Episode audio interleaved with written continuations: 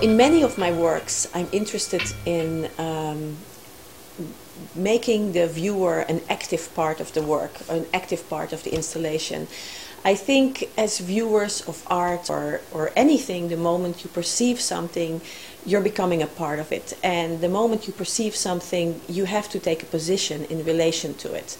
I took a, a, a scene from the movie Rear Window and it is the scene where they are looking out of their window and they're looking actually at another window at a crime scene and I intercut that scene with uh, actually live footage of the window itself. So as you were looking at the video, you would actually see yourself looking at the video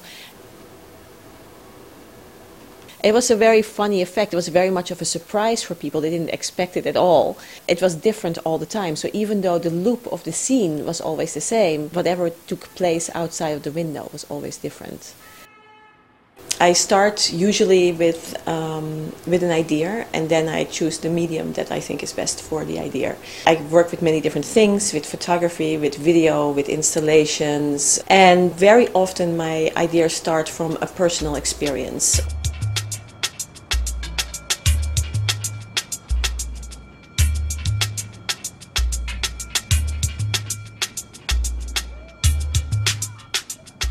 I was taking a cross country trip and I was in the Rocky Mountains National Park.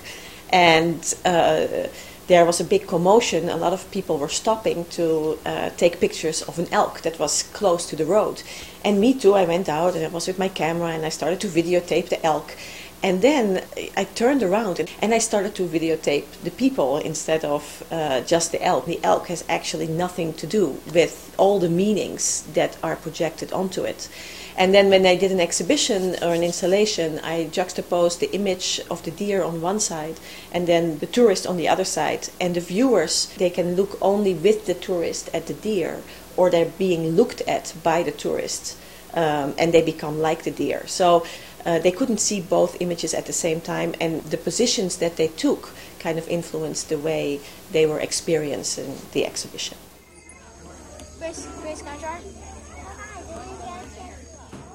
what interests me about nature is not so much nature itself, but it's the idea of nature. It is what we as people define as nature, and how we define it or how we relate to it says more about us than about nature itself. So I'm mostly interested in how nature is being represented.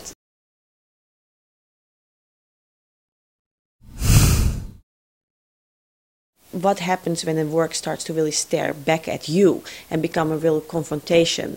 Or as we look at an object, or as we look at an image, or as we look at the news, for example, how much uh, you know can we can we take when it's something is really difficult? I always set it up that you see first this piece, and it's kind of a more personal confrontation, possibly with mortality or with pain. But then afterwards, if you saw a work like Feast, it becomes much more political.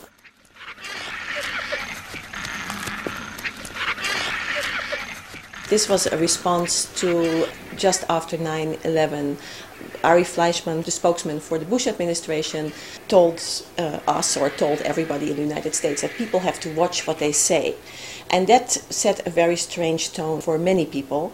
And uh, I started to really think about what it means watch what you say. And I started to be really interested in how you can say things in different ways and how you can say something by saying something different or showing something different and saying actually something something else.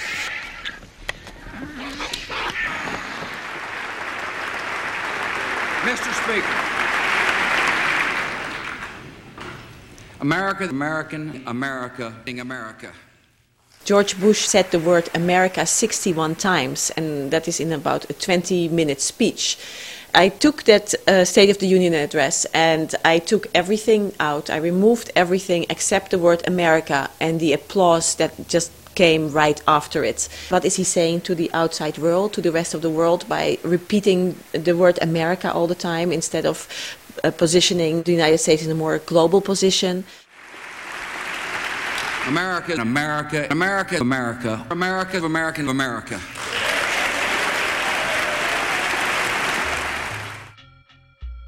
I feel really lucky that I have two places that I work. I work uh, in New York, uh, but I also do a lot of things in Amsterdam. My perception of the United States changed a lot. There are certain things I like much more, I understand much better, but also my critical positions have not diminished, they just have changed. I'm not coming from the same point of view anymore